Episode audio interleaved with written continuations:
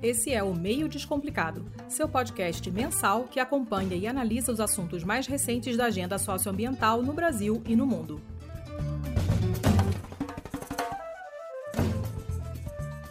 Olá a todos e a todas. Sejam bem-vindos à 13ª edição do Meio Descomplicado, o podcast oficial da plataforma socioambiental. Eu sou a Maria Beatriz e na edição de hoje vamos apresentar recortes da gravação do evento. Que solução é essa? Um debate sobre soluções baseadas na natureza e o clima no Brasil. Esse evento foi realizado pela FES Brasil, em parceria com a plataforma socioambiental, e contou com a apresentação do vídeo Que Solução é Essa?, que já está disponível também no canal do YouTube da FES Brasil. E depois teve um debate com as coordenadoras da plataforma, Beatriz Matos e Maureen Santos. O evento também contou com comentários de Lourdes Laureano, coordenadora da articulação Pacari de Raizeiras do Cerrado, e uma voz conhecida para quem acompanha o Meio Descomplicado, já que ela teve presente no último episódio, episódio 12, e Fabiana Alves, que também é gerente de desenvolvimento no Greenpeace Internacional.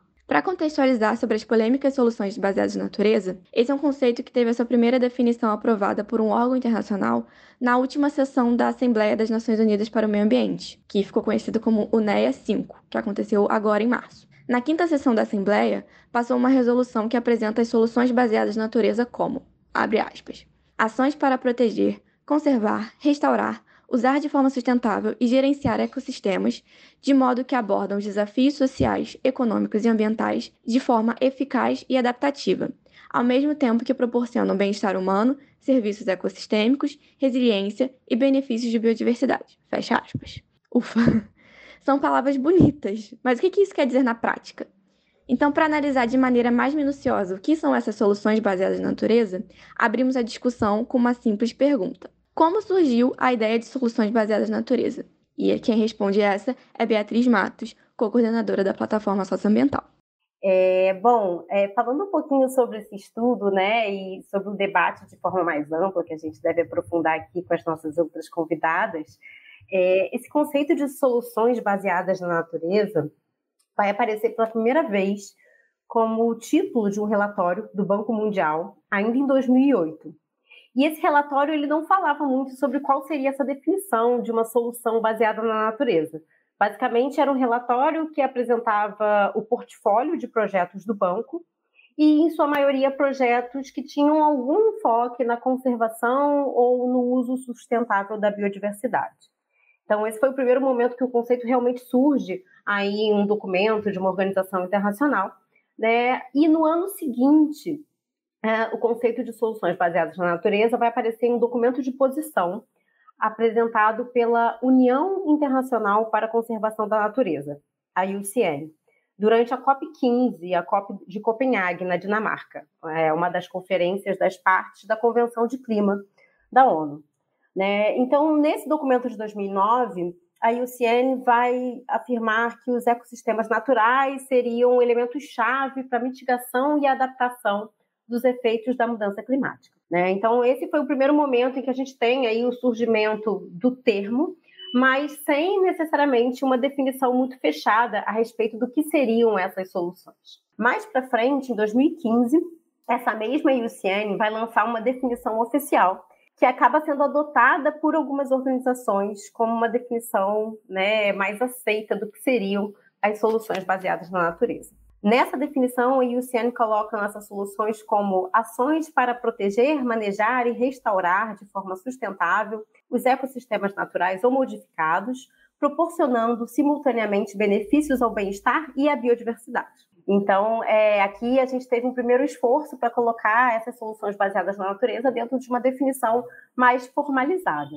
É, no entanto, é necessário que a gente relembre que não existe ainda uma definição consensual acerca dessas soluções baseadas na natureza.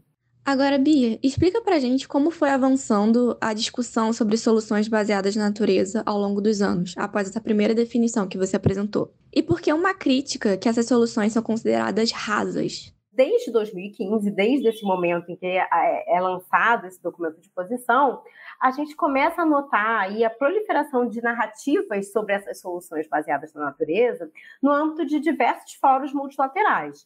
Né? Então, a gente tem aqui o PNUMA, por exemplo, o Programa das Nações Unidas sobre o Meio Ambiente, falando uma série de relatórios sobre as soluções baseadas na natureza. A gente tem uma série de documentos da União Europeia em que as soluções baseadas na natureza são apresentadas aí como uma grande solução para os problemas relacionados ao clima, para os problemas relacionados à diversidade biológica e até mesmo como uma forma de se alcançar os objetivos de desenvolvimento sustentável da Agenda 2030. Né? A gente tem aí é, também debates no âmbito da Convenção de Diversidade Biológica que vão apontar para essas soluções baseadas na natureza.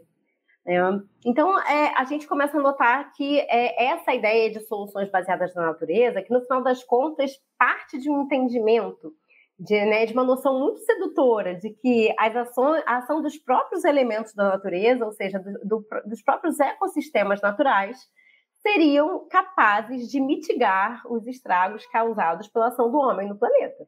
Né? Então, é como se é, esses ecossistemas naturais, por si próprios, conseguissem aí solucionar todos os problemas que nós, humanos, causamos na natureza. Certo? Então, é, de, de uns anos para cá, a gente vem percebendo esse debate muito forte, né? como a gente já mencionou, no âmbito dos fóruns multilaterais. Em 2019, a gente teve a cúpula do clima das Nações Unidas, que foi uma cúpula organizada pelo secretário-geral, Antônio Guterres, em que essas soluções são apresentadas como eficazes, de longo prazo, com boa relação custo-benefício e com potencial para remover até 12 gigatoneladas de gases de efeito estufa por ano da atmosfera, além de construir resiliência climática em vários setores e em várias regiões. Né? Então é como se fosse uma fórmula mágica que vai fazer com que nós consigamos sair da crise climática, resolver o problema da mudança climática e o problema da perda de diversidade biológica. Né? É, só que essas narrativas elas acabam escondendo a raiz do problema real. Né? A gente tem aí uma situação de crise climática que é resultado do aumento vertiginoso de gases de efeito estufa que são lançados na atmosfera né, e que tem como causa fundamental o nosso modelo de produção e consumo vigente. Então, ninguém aqui está discutindo uma revisão nesse modelo de produção e consumo. Pelo contrário, o que essas soluções estão trazendo, e soluções que são majoritariamente centradas em mecanismos de mercado, em mecanismos de compensação, é, é justamente uma manutenção desse regime vigente. Né? E isso vem causando aí um debate muito significativo entre diversos atores da sociedade no que diz respeito à eficácia de soluções como essas e também no que diz respeito às consequências de ações que são rotuladas como ações que fazem parte de uma estratégia de soluções baseadas na natureza. Maureen, o estudo Que Solução é Essa? que foi realizado pela plataforma socioambiental e publicado pela FEIS, é, e que deu origem também ao vídeo que está disponível no YouTube, é, esse estudo realiza uma análise crítica das soluções baseadas na natureza, né? Trazendo uma preocupação de que essas soluções, na verdade, são falsas soluções. Então, que falsas soluções seriam essas que viriam das NBS? É, esse tema e o estudo aponta isso.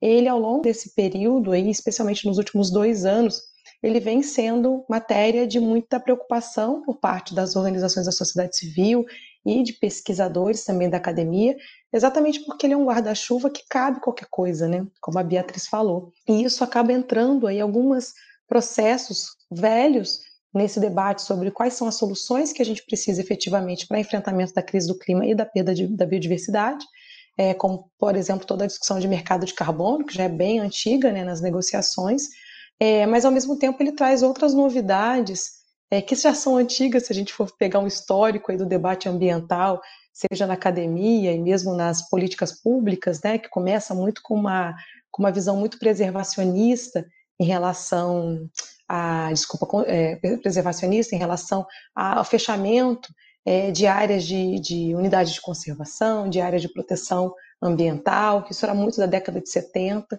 É, tem um estudo muito antigo, um artigo, né, é, que ficou muito famoso da tragédia dos bens comuns, que a solução que o autor dava era simplesmente fazer o cercamento dessas áreas naturais para preservação. E as soluções baseadas na natureza, várias propostas, elas acabam indo muito nesse por esse eixo, é, no eixo de você pensar que a privatização dessas áreas, que são áreas em geral públicas é, e que têm população tradicional, como unidade de conservação, igual no Brasil, todo esse programa, essa política do Adote um Parque e outras né, que o governo Bolsonaro vem fazendo, isso poderá ser considerado como uma solução baseada na natureza, no qual você tira do Estado é, esse, esse é, sua, o seu ordenamento né, para fiscalização, monitoramento, para cuidar daquela área de conservação que tem população tradicional que vive ali. Então, em vez de você pensar uma política de geração é, do direito à terra e território, que você garante para os povos indígenas, quilombolas, populações tradicionais esse direito, para que eles possam se manter no território onde eles fazem a sua produção e reprodução, e mantém seus modos de vida, que são os que efetivamente protegem o meio ambiente, por uma outra política no qual você privatiza dando concessões para empresas privadas, como a Heineken, Coca-Cola, várias outras, né, que no programa brasileiro vem adotando, e com isso, isso é considerado uma preservação e também considerado é, como uma prática que é uma solução baseada na natureza.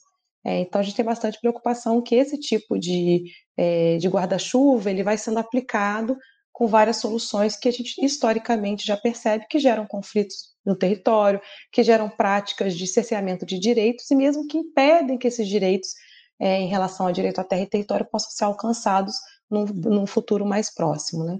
Por outro lado, tem a ver com soluções ligadas à compensação das emissões, né? como a Beatriz falou.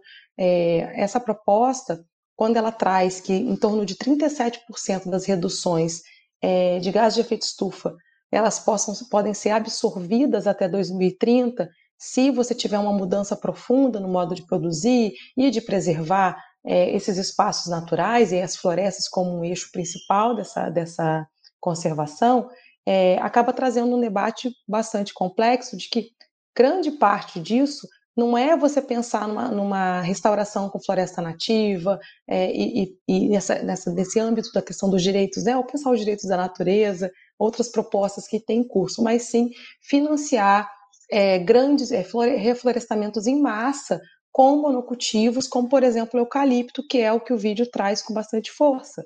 É, então a gente percebe que esse tipo de solução já é proposto há muito tempo né, nas negociações de clima e que não tem nenhuma efetividade na medida em que a produção de eucalipto como monocultivo, né, ou mesmo como produção isolada, ela tem provoca é, tem um, um, impacto ambiental muito grande, seja do ponto de vista do, de, utilização da água, do ressecamento do solo, seja também pelo debate socioambiental mais amplo da impossibilidade de você fazer a manutenção desse cultivo com outros cultivos, né, de você pensar é, é, um consorciamento, já que o eucalipto é um cultivo bastante é, é forte, que traz aí, impactos muito sérios em relação a, a próprio ecossistema onde ele é integrado, porque ele é um cultivo exótico, é, exótico né? ele não é um cultivo que tem, no caso do Brasil, é, quando ele foi introduzido.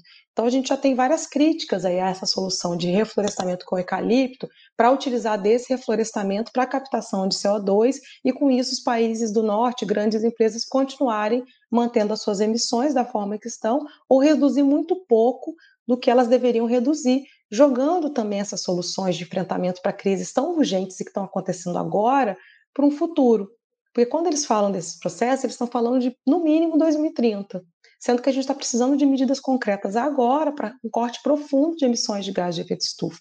Então, esse debate das soluções baseadas na natureza é bastante importante, porque a gente tem que levar, né, primeiro, é, uma conscientização sobre o que está sendo colocado na mesa de negociação e, por outro, pensar soluções reais que vão efetivamente trazer é, é, garantia de direitos à terra e território, que está no centro dessa, dessa possibilidade de proteção ambiental, e ao mesmo tempo de direitos das populações que mais protegem.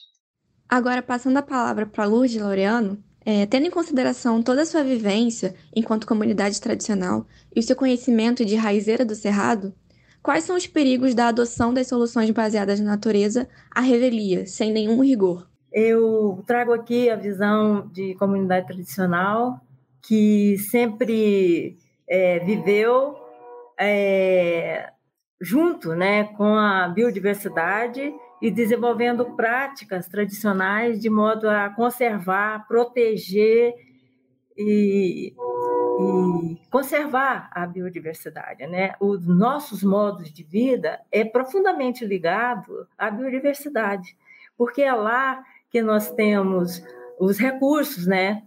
Para a nossa alimentação, para a nossa medicina, é, para todo para é, nossas casas, nossa fonte de energia. A biodiversidade está muito ligado a, aos modos de vida de seus povos. Então, quando a gente vê uma solução, que querem impor uma solução, considerar uma solução que é, prevê a, a biodiversidade por si só poder é, ser conservada ou mitigar né, as, o, as, os efeitos né, das mudanças climáticas, é, eu vejo como assim são soluções que querem desconsiderar todo o benefício, né, toda a produção de conhecimento dos povos que vivem dentro da, de uma floresta, por exemplo. Não existe uma floresta sem os povos é, que vivem dentro dela. E a natureza, né, é, é, a nossa casa, né, é a, e a nossa convivência, né, dentro dessa casa é que permite, é que promove benefícios, é que produz conhecimentos através dos quais a gente vai vivendo, protegendo e fazendo uso sustentável, conforme prevê, né, a Convenção da Diversidade Biológica, a CDB. A CDB traz em seus três objetivos a conservação da biodiversidade, o uso sustentável e a repartição de benefícios. A conservação e o uso sustentável fica por conta das comunidades tradicionais, dos povos indígenas, dos povos quilombolas, das comunidades tradicionais que vivem nela. Né? Então, é, a gente não pode permitir que essa, a nossa casa, a biodiversidade, possa se tornar uma mercadoria que tenha valor em mercados, que vire títulos, ou que vire sumidouros de, de, de dióxido de carbono e que é, sejam utilizadas para compensar países, empresas, corporações que é, querem continuar a poluir, que querem persistir em seus modos de consumos é, que são nocivos né, para é, o bem-estar, o bem-viver do povo em geral, da comunidade em geral, de, principalmente de povos e comunidades tra tradicionais. A compensação é, é uma enganação, é inegociável. Não podemos, não devemos aceitar. Né? Nós queremos ser ouvidos, né?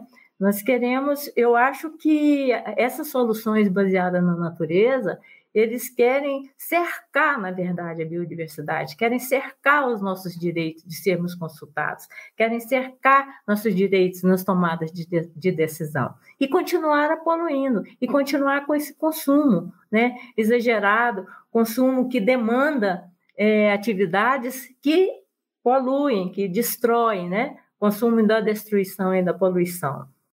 A biodiversidade, ela não é uma mercadoria, né? ela, não, ela não tem preço, ela tem valores né? para nós, valores atribuídos de coletividade, de, é, de, é, solidariedade, de, de fé, de tradição, de cultura, de espiritualidade, são os componentes né, que que assim, importantes, né, que, que determinam a, a, os nossos modos e nossos meios de vida dentro de uma floresta. Não é uma mercadoria, não, não pode se resumir a um sumidouro de dióxido de carbono. Essa é a nossa voz, a nossa, a nossa visão né, sobre essas falsas soluções. Isso não é solução, isso é uma enganação. E a compensação é inegociável.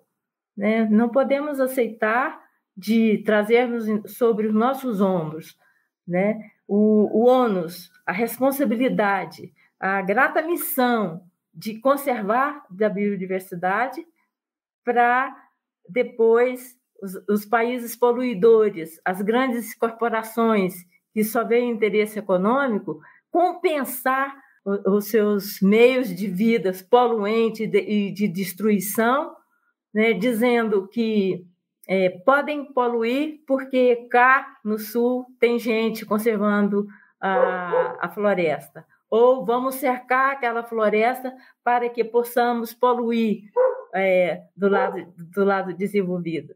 Isso não se faz.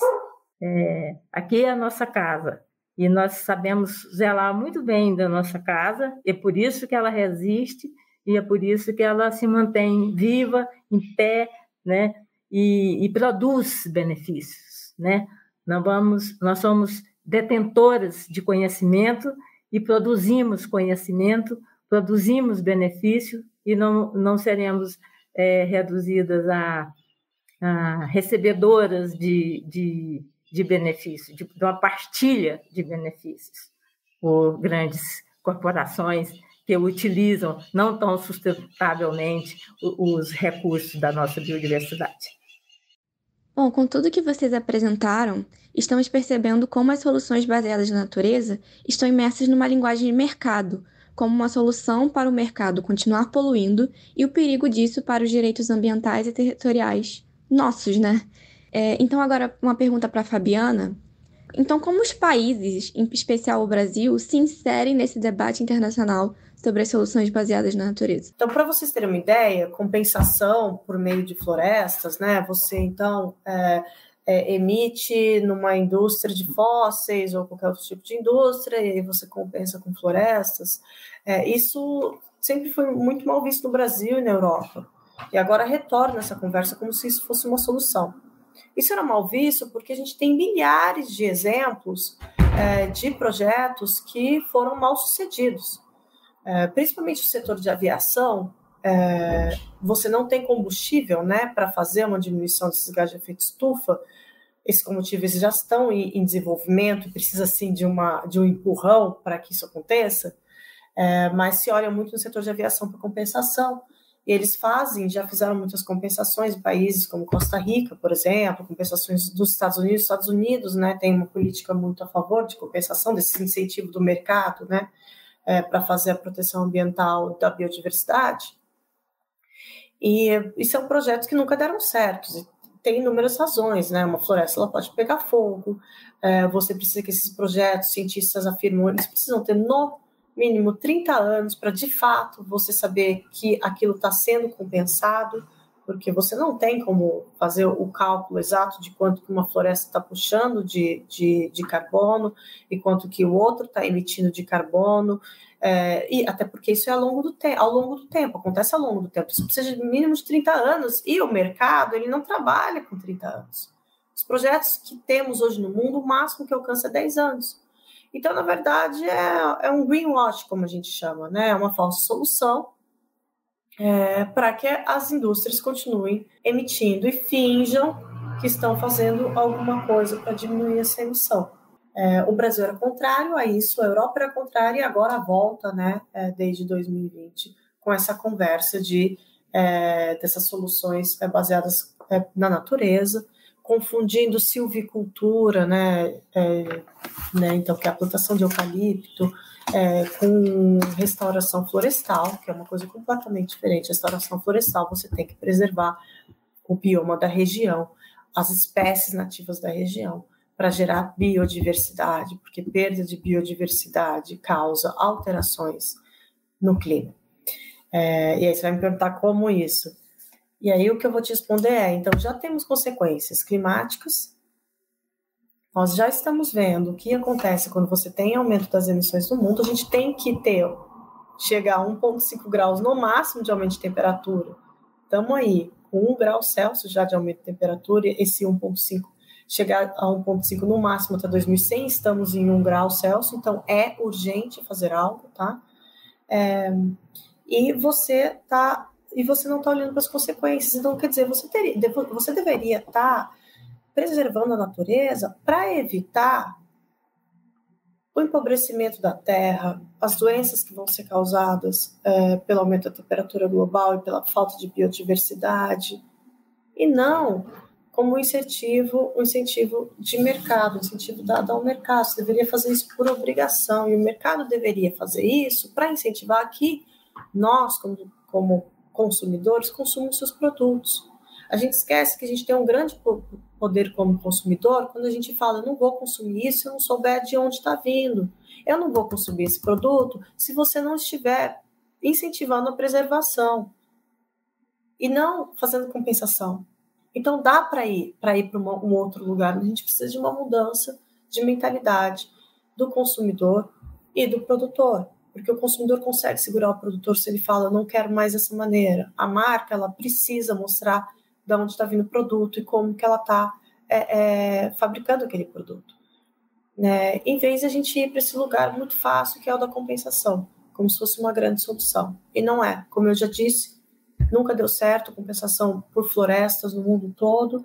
É, cientistas já comprovaram isso. É, e é urgente que a gente é, contenha do clima. A gente precisa olhar para o setor de energia, fazer essa, olhar, ir para esse, lugar das energias renováveis, e também a gente tem que preservar para preservar a biodiversidade, para nos preservarmos como seres humanos. E esse foi o 13 terceiro episódio do Meio Descomplicado. Os links do vídeo Que Solução é Essa e da gravação completa do debate estão disponíveis na descrição do episódio. Aproveite! Continue nos acompanhando pelas nossas redes sociais, Instagram, Facebook e agora TikTok, no arroba plataforma socioambiental, tudo junto. E fique de olho também no nosso site para as nossas novas publicações. Até a próxima!